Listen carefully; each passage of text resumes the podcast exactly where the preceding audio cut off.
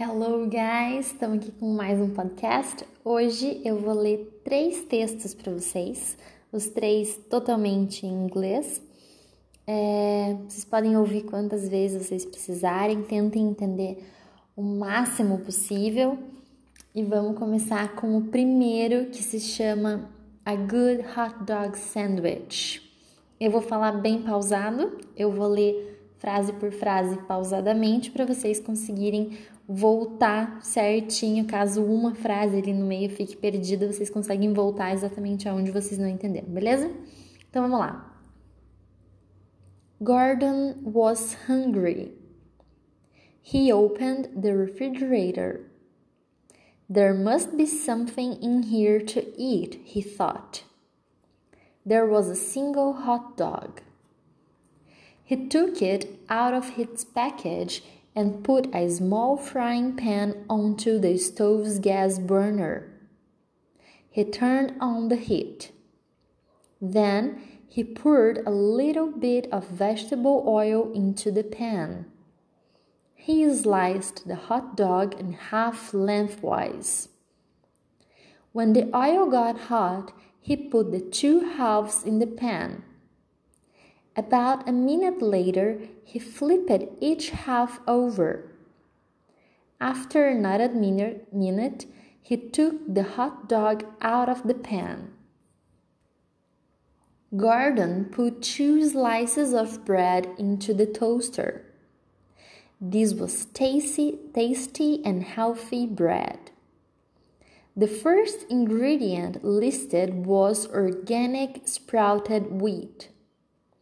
The first ingredient in ordinary bread is usually unbleached flour.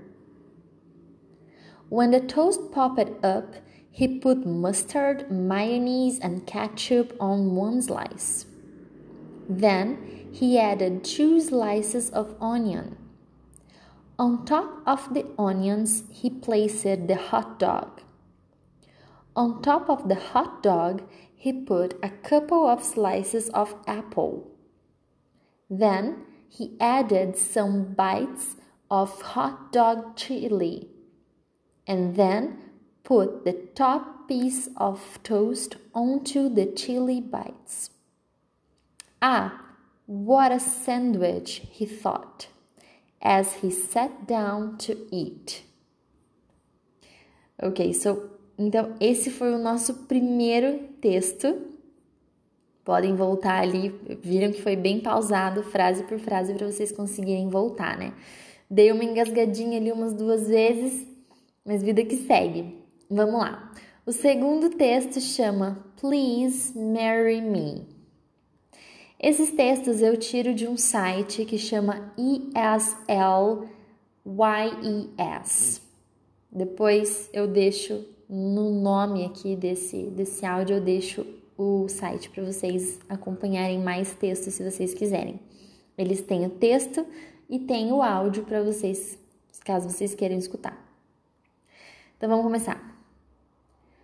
Jill answered the phone. It was Jack. Jill, will you marry me next week? What?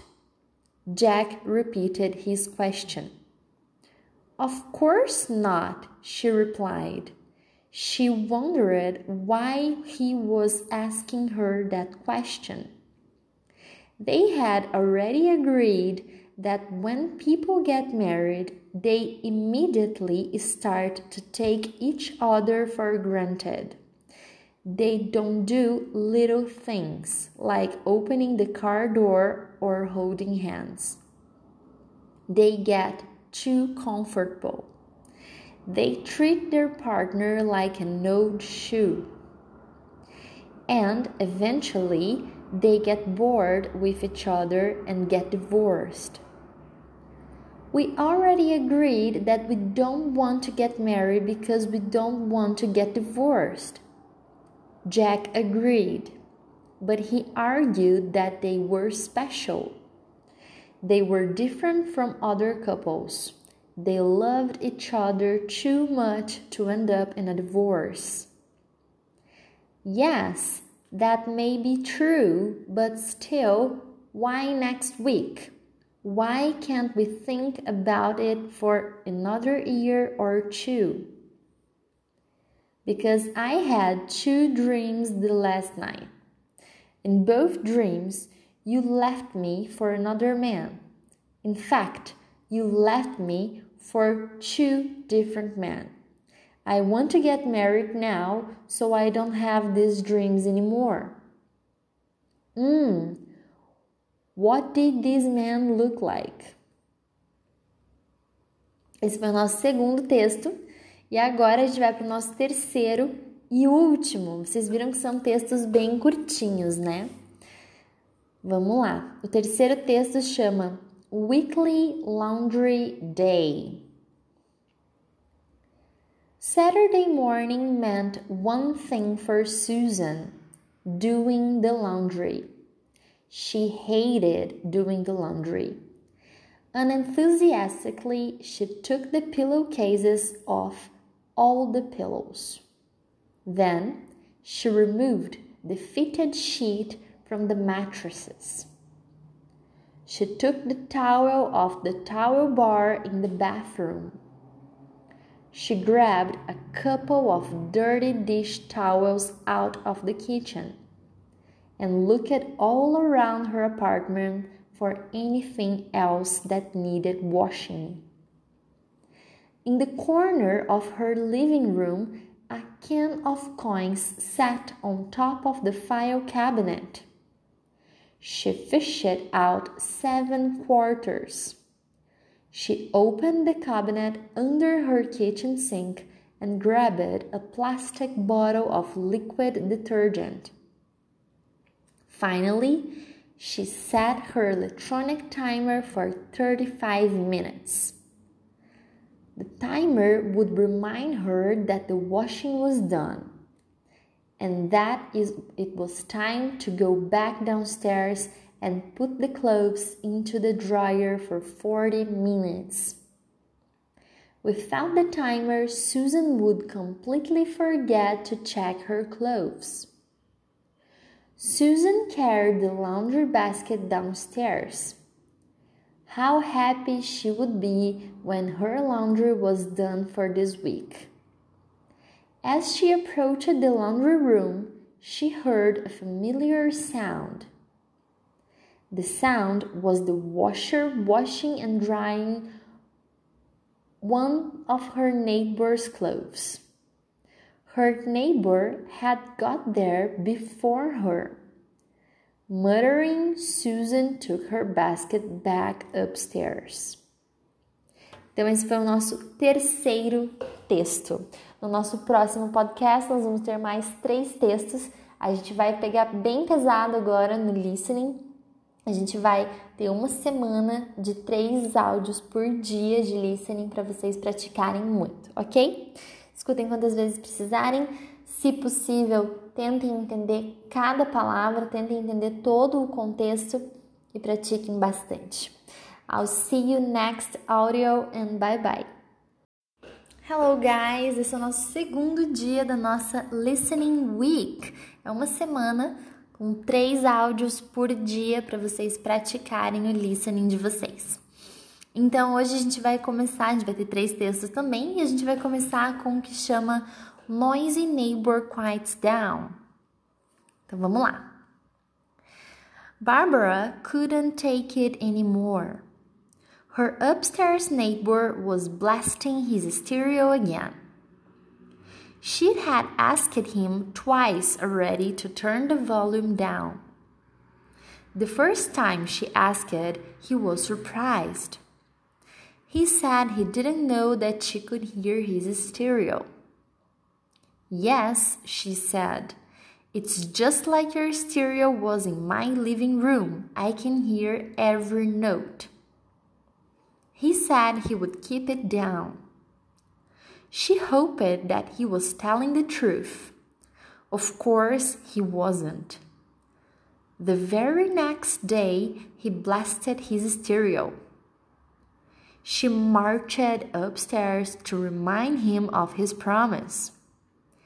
He said the volume was so low that he could barely hear it.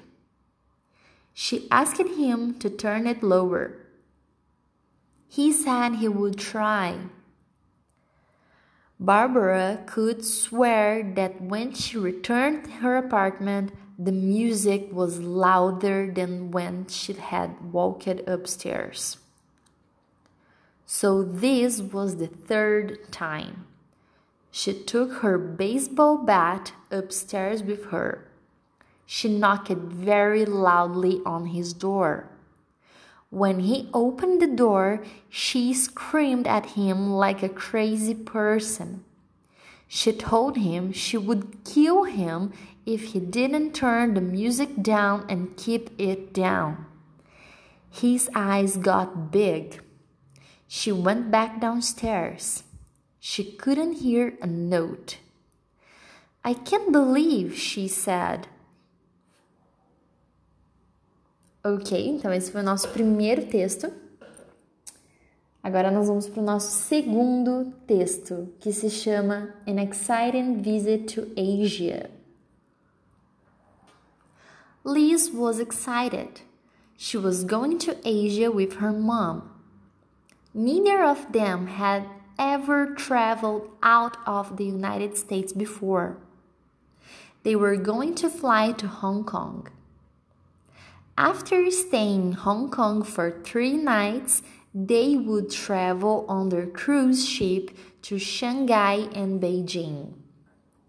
Beijing is an island, so we have to take about a two hour bus ride to get there from the port. I forget the name of the port. Anyway, we are going to see the Great Wall, the Tiananmen Square, and the Forbidden City. It is going to be so cool, she told her neighbor Jane. From China, the cruise ship would go to Busan in South Korea and finally to Tokyo. From Tokyo, they would catch a flight back to Los Angeles. The trip is going to last three weeks. It's going to cost only $200 each. Sorry, gente. If we can control our urge to shop, she laughed. I hope your trip is more fun than mine was, said Jane. I took a cruise to the Bahamas, but almost all the passengers got sick. I caught some kind of virus that made me throw up for almost three days. They gave us a discount that we could use on a future trip. Ha, no more cruising for me. We've heard about those disasters, said Liz. Mom and I are going to be washing our hands every 30 minutes and we are bringing surgical masks with us. Então, esse foi o segundo texto e agora o terceiro e último texto do nosso segundo dia da Listening Week. O texto se chama Paper Pile Grows and Goes. Sammy looked at the pile of paper on the floor. Whenever he finished reading his mail or newspaper magazine, he threw into this pile. This was his recycling pile. At the moment, it was almost two feet high. It was time to recycle. He squatted down, protecting his back. Sometimes just sitting down would cause him back to go out for a week.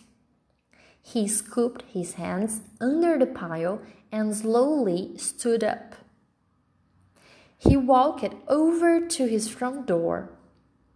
Hands full, he struggled to turn the door the doorknob and open the door. He walked outside and down the stairs. So far, he hadn't dropped one piece of paper. He walked to the blue trash bin. There was no way to lift the lid of the recycling bin with his hands full.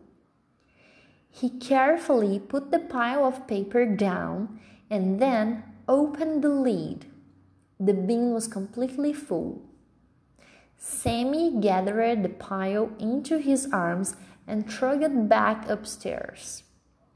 Pleased that he still had not dropped any paper, he lowered the pile back onto the floor. Then he stood up, but just a little bit too fast. Então, esse foi o nosso terceiro texto. Uh, vocês podem perceber que, comparado aos três áudios do primeiro dia, esses três textos eu li numa velocidade um pouco maior. O meu objetivo aqui é que até o final do sétimo dia eu possa ler numa velocidade natural e vocês consigam entender o que eu estou falando, ok? Pratiquem bastante.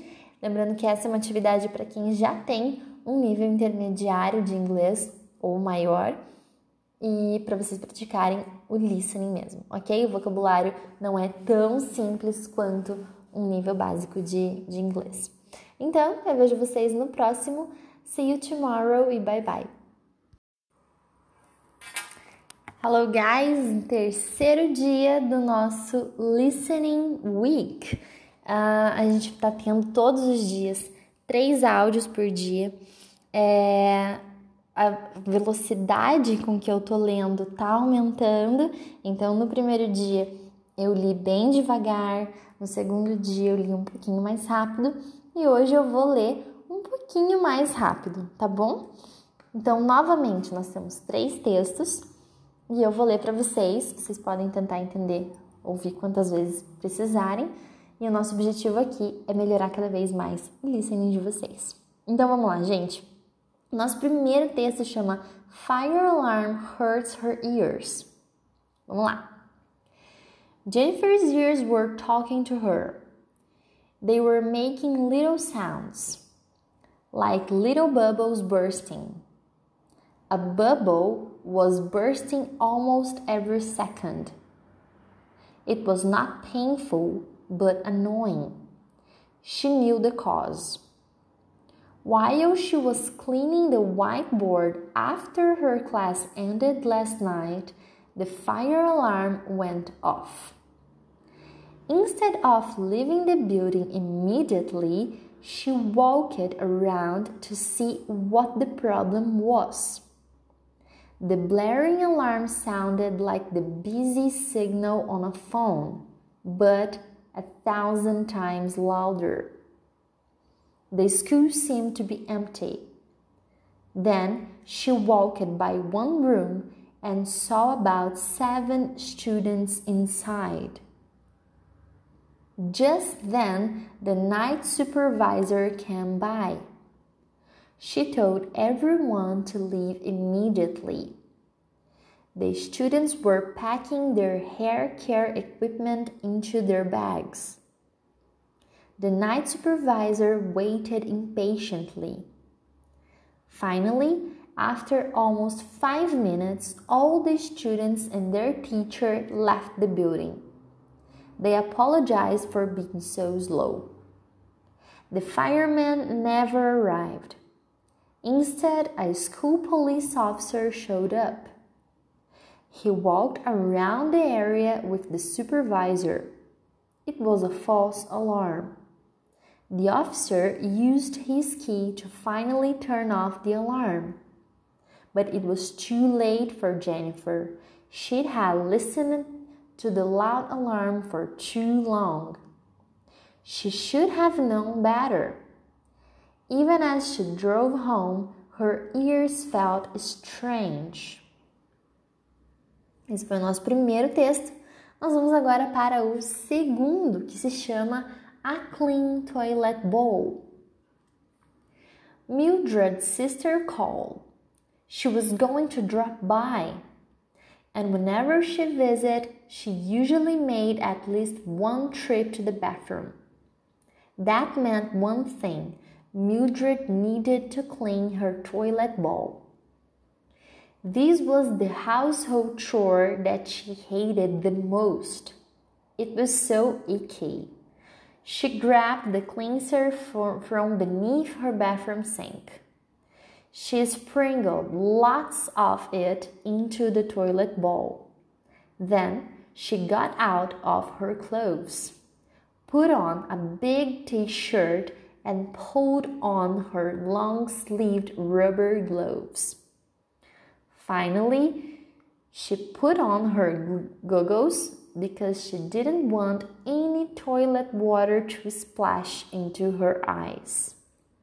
She didn't know if toilet water could cause any eye infection, but she wasn't going to take any chances. She grabbed the long handled toilet bowl brush that was beneath the sink. She started scrubbing. She scrubbed under the rim, all around the bowl, and dipped into the trough of the bowl. Five minutes later, she figured she was finished. She flushed the toilet and checked the bowl. It was clean as a whistle. Mildred beneath a sigh of relief because usually she had to scrub the bowl twice to remove all the stains. She removed her goggles, gloves, and t shirt and then she hopped into the shower. E agora nós vamos para o nosso terceiro e último texto de hoje, que é o nosso terceiro dia da nossa Listening Week. Vamos lá. O nome do texto é Break Up and Heartbreak. Mira told Myron that they shouldn't see each other for a while. Her doctor has suggested that she take a short vacation from her job and long vacation from Myron. What did you tell him about me? Myron asked. She told her doctor that she had dreams about Myron leaving her. She sometimes dreamed that he pushed out of his car in the middle of nowhere. She would be crying on the side of the road in the middle of the night, cold and, cold and scared as the taillights disappeared. What kind of dream is that? Myron's voice was loud. Do you think I would ever do that to you? She said that she didn't know. You don't know? Of course I wouldn't do that to you. I love you. Mira asked Myron to lower his voice. She no longer believed that he loved her. One day, feeling low and insecure, she had told Myron that it would be nice to get away for, for the weekend. Perhaps they could go for a quiet resort in the mountains. He told her that he was playing golf that Saturday. Maybe they could go to a resort another time. She was astounded. I needed you that weekend. Instead, you prefer to play golf. Now there is a shadow on my heart and nothing can remove, she told him sadly. Ok, vimos aqui o terceiro texto da tão dramática Mira. Uh, gente, então tentem entender o máximo possível. Como vocês podem perceber, não só a velocidade está aumentando, mas o vocabulário está ficando um pouquinho mais complexo. Então eu vejo vocês amanhã com mais três textos de listening, ok? See you tomorrow. Bye bye. Hello everyone! Estamos aqui com o nosso dia 4 da nossa Listening Week. Hoje, mais três textos para vocês tentarem entender e melhorarem cada dia mais o listening de vocês. Vamos começar com o primeiro texto chamado Trick or Treat Attack. Então vamos lá. Para quem não sabe, Trick or Treat é o que a gente fala quando a gente vai pedir gostosuras ou travessuras no Dia das Bruxas. Então vamos lá. Então, trick no caso seriam as travessuras e treat as gostosuras. Então vamos começar. Two girls were trick or treating on Halloween night when a large group of teens attacked them, leaving both high school seniors unconscious. One needed surgery to repair her eye socket. The victim wore white and their attackers were black. Seven attackers were girls and one was an 18 year old boy. The boy said that he did not attack the girls. He tried to protect them. So why were you swinging on a skateboard? asked a witness.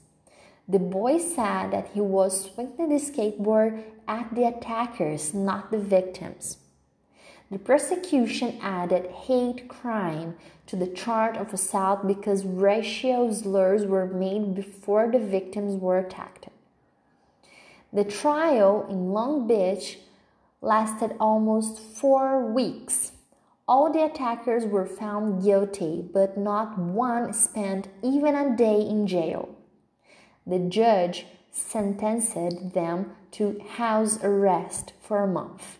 House arrest meant that they had to sleep in their own beds at home.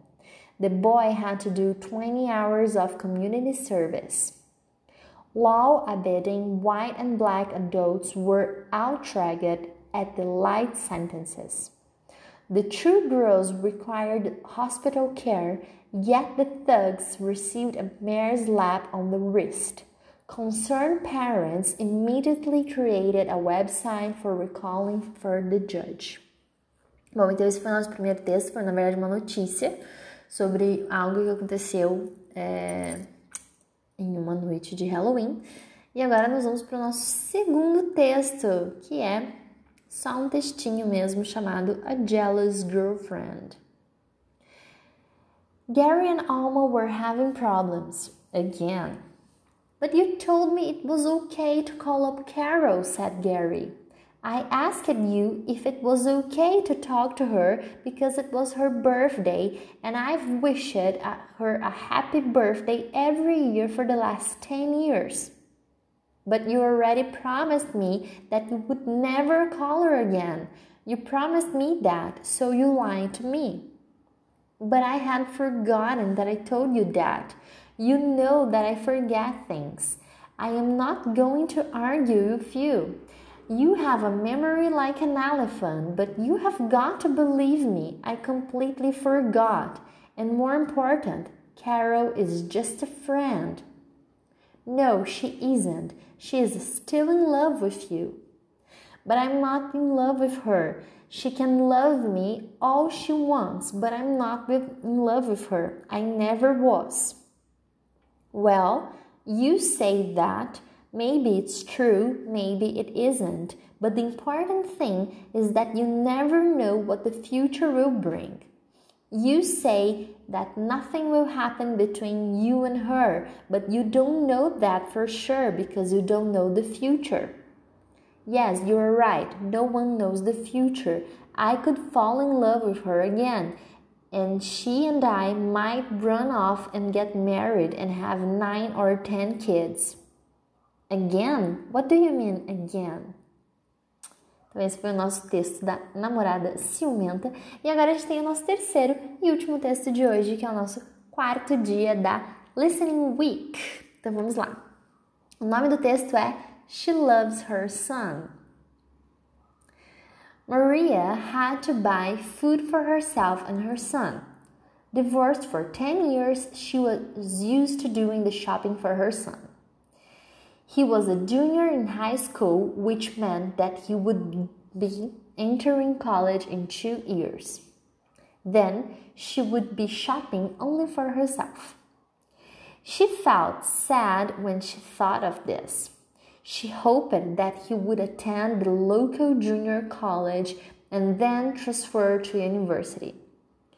That way, he could continue to live at home for another two years.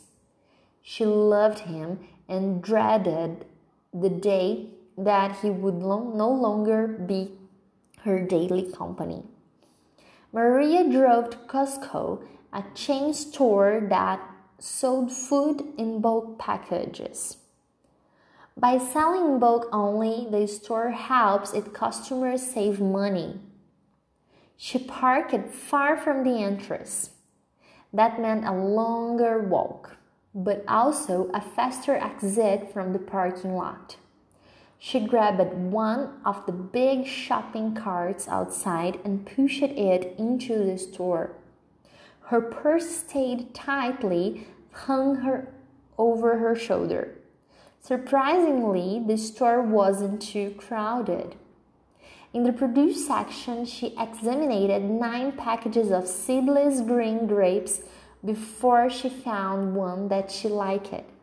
She carefully selected some bananas, apples, and other fruit, but she couldn't find her son's favorite brand of tangerines. On the way home, she planned to stop at another market or two until she found them. Então, nós tivemos aqui os nossos três textos de hoje. Tentem entender o máximo possível, pesquisem novos vocabulários. Vocês não entenderem exatamente que palavra é, pelo som dela, tentem saber como escreve, pesquisem a escrita delas, não no tradutor, claro, né? Mas no Google mesmo, para vocês procurarem a palavra mais próxima pela pronúncia, ok? I'll see you tomorrow and bye bye.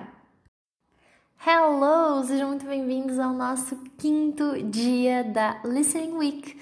Então, já estamos quase na reta final aí, né? Hoje temos mais três textos. Ah, eles são um pouquinho mais, o, o vocabulário, né? Um pouquinho mais sofisticado, vamos dizer assim, do que os outros. E, como vocês podem perceber, desde a primeira aula até agora, eu tô indo cada vez mais rápido para forçar vocês a melhorarem. Então, vamos lá. Nosso primeiro texto se chama Examining for Her Stomach Pain.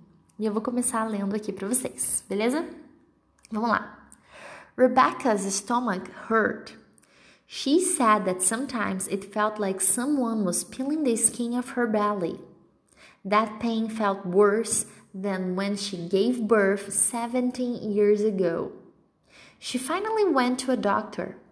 He asked a lot of questions and then examined her. He decided that she needed a couple of ultrasound tests. The tests revealed that she had two small ovarian cysts. The doctor said he did not think that those cysts were causing the problem. He wanted to do another test. It was called colonoscopy. Rebecca told her boyfriend Ron about doctor's suggestion. A colonoscopy? You've got a problem in your belly and he wants to examine your butt? Where did you find this quack? I'll bet he got his degree off the internet. Rebecca asked her boyfriend where he got his medical degree from. Of course, he had no medical degree, but he told Rebecca that it was just common sense. If your car isn't running right and the mechanic wants to look in your, tongue, in your trunk to find the problem, what would you think? Would you let him charge you good money to examine your trunk, or would you go to find a good mechanic who knows what he's doing? Rebecca went to a medical site on the internet later and discovered that the colon problems definitely cause stomach pains. Vamos agora para o segundo texto de hoje, que se chama Hospitals Can Make You Sick. Estamos no assunto de saúde hoje, né? Mas o terceiro texto vai ter nada a ver com isso. então vamos lá. About 100,000 people die each year in the US hospitals from infections that they get while they are in the hospital. Less than half that many die on US highways. The hospital deaths are due to poor housekeeping or poor hygiene. Floors, walls, and doors are not cleaned regularly uh, or thoroughly. Rooms dividers are almost never cleaned. The carts that carry food trays and the trays themselves are usually contaminated from handling and coughing. Cooks and other food handlers can easily infect the food by not washing properly after using the bathroom. Doctors and nurses are just as guilty as other staff. Doctors rarely clean their stethoscopes after each patient. Nurses apply blood pressure cuffs to patient after patient without cleaning the cuffs. Doctors often put on gloves without washing their, their hands first. As a result, the germs on their hands are transferred to the outside of gloves. Consumer groups warn patients that they must demand cleannesses. If they see or suspect unsanitary conditions, they must tell someone immediately. It could be a matter of life or death. But as one patient said, no way, you don't tell your boss that he has bad breath. You don't tell your doctor that he needs to wash his hands. Então vamos agora para o nosso terceiro e último áudio de hoje. Vocês estão vendo que os áudios estão ficando cada vez mais curtos, porque a gente está indo cada vez mais rápido, beleza? Vamos lá. Johnny asked Dottie. Ah, desculpa. o nome do terceiro texto é English is so hard. Vamos lá. Johnny asked Dottie how her first day in her Duard ESL class was. It was terrible, she told him. She understood little of what the level 4 teacher said. He spoke too fast for her. She had struggled through at level 3 class at Monrovia School. When the teacher asked if there were any questions, she told him that she didn't understand most of what he said. He told her not to worry. She could take the class again if she failed it the first time. But she didn't want to fail with the first time, however, or any time. He gave them homework the first day, of course. They were supposed to write a 300 word essay supporting gun control. Of course, Dottie said she could write that essay in her native language, but there was no way she could write it in English. She showed Johnny the textbook. The print was so tiny that trying to read just a few pages gave her a headache. On top of that was all the new vocabulary on each page. I'm going to drop the classes, she said. She wanted to cry. When was she ever going to learn this language? Esse texto não é para vocês se inspirarem, ok? Não é para vocês desistirem de aprender inglês. Essa é a história dela, não de vocês. Então vamos lá, gente. Tentem entender o máximo possível. I'll see you tomorrow and bye bye. Hello! Estamos aqui com o nosso último dia da Listening Week. E se você fez todos os dias até agora, parabéns! Tira aí um segundo para você se aplaudir e se parabenizar, porque você não desistiu, você chegou até aqui. E eu tenho certeza que se você realmente praticou ali, ouviu e se esforçou e tentou entender, tenho certeza que você já está sentindo que seu listening está um pouco melhor. Então vamos lá! Hoje temos três textos, são os três últimos. Um, uma é uma notícia, é, uma notícia, outra é uma notícia de rádio e a outra é só um textinho normal, igual a gente fez vários aqui. E é isso, eu vou falar, eu vou ler na velocidade normal que eu leria se eu só estivesse lendo para mim, tá? Ignorando completamente o fato de que é um listening para ver como que tá o entendimento de vocês, beleza? Então vamos começar com o primeiro que chama LA Traffic Report. This traffic report is sponsored by Cerritos Auto Square. More people buy their car from Cerritos Auto Square than anywhere else in the world. KFWB News Time 8.1 with traffic on the ones. A cleanup is still underway from a SigAlert in Commerce. Northbound at Washington Boulevard. The right lane is closed, and also the Washington on ramp is closed. They are mopping up from the earlier diesel fuel spill. We have several other problems out there right now. In Pasadena, some wooden boxes are the first one lane the eastbound 210 at Lake. Be on the lookout because the faster you're going, the quicker you come on them. Eastbound 60 in Santa Fe Springs, just before Grave Avenue, there is an accident. A couple of cars in the lane number 2, then in Pacoima, 118 westbound after San Fernando Road, an injury accident. A car went over the side. It's partly hanging over the side of the freeway. CHP and emergency crews are both on the way so watch for activity on the right shoulder. In Vernon 710 northbound before Bandini, watch for a broken down car on the side right shoulder. It's partly sticking into the right lane. A tow truck the road. Finally, on the westbound 10 before Fairfax, there is a row of carpet, a ladder, and a lawn mower in number 3 and number 4 lanes. Essa foi a nossa notícia aí, notícias de rádio matinais falando sobre acidentes na rua. Tentem entender o máximo possível. Agora, a próxima também uma notícia de rádio. LA Radio News.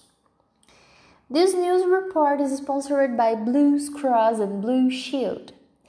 There are some serious problems in Arkansas. High winds and a tornado have sliced through portions of southern Arkansas. People have been injured and some residents are still unaccounted for. Emergency Coordinator Bob Hawley says rescue workers are on the case. We had two ambulances set out first, and then, when they saw the damage, that when they called in the troops. Homes and businesses have been destroyed near a major highway at Dumas. A massive winter storm is sweeping through the plains and upper Midwest. It's dumped more than a foot of snow in the northern Wisconsin. People, uh, sorry, seven people were killed on slippery roads and 100,000 customers have no power in Iowa, Oklahoma, and Nebraska. Locally, police are trying to find a man who sexually assaulted a woman in Alabama. She described the suspect as about 5.11 feet, medium built, wearing blue jeans, a black jacket, black gloves, brown shoes, and a dark colored ski mask covering his face. The woman was waiting for friends inside an apartment when the man entered through and unlocked the door. Uh, he had a gun, sexually assaulted her, and then took her cell phone and left. The woman is in, in a local hospital. If you have seen this man, please call the Alabama police. Finally, one person was killed when a high speed train delivered near London. The cause is being investigated. Só tragédia nessa notícia? Que dia ruim nessa cidade, meu Deus! Vamos lá, terceiro e último áudio da nossa Listening Week. Vamos lá, tá quase. Hollywood Stars and Tourists é o nome do nosso texto. Do nosso texto, desculpa. Tourists from around the world visit Hollywood. Buses take them past the Hollywood sign. At Grauman's Chinese Theater, they press their hands into the imprints of movie stars who long ago pressed their hands into wet cement. Tourists pause at the gold stars in the sidewalk with the movie star's name on them. Buses drive past movie stars' houses. Tourists hope to see a star chatting with friends or tanning by the pool. Unfortunately, most of the houses are behind high edges on or down long winded driveways. Tourists are lucky to even see a chimney. And finally, tourists take pictures everywhere and with everyone. A popular picture opportunity in Hollywood is with movie characters like Chewbacca from Star Wars. However, Chewbacca might not be so popular anymore. Last week, outside, Grauman's Chewbacca gave two young female tourists a hard time. He kept trying to hug them as they took pictures with each other. The tour bus driver yelled at Chewbacca and then leave the ladies alone. Chewbacca took off his headpiece, walked over the driver, and had butted him. The driver fell to the sidewalk. Someone called 911 and the cops came and arrested Chewbacca. Chewbacca was not apologetic. Women came to America looking for Prince Charming, and here I am, he shouted to all. I hope they have leave the good time in jail, said a tourist uh, who saw the whole incident. The guy is an idiot. Ok, terminamos a nossa Listening Week. Esse foi o nosso sexto dia. Uh, então eu espero que vocês tenham gostado. Sempre mandem um, um feedback. Ah, foi muito rápido, foi muito difícil, foi muito fácil. Me mandem um feedback para eu saber como que tá o listening de vocês, para saber como fazer no próximo, ok? Espero que vocês tenham gostado da nossa semana. Eu adorei. I'll see you next podcast. Não vai ser amanhã, né? Mas é isso aí, gente. Um beijo e até. Tchau, tchau.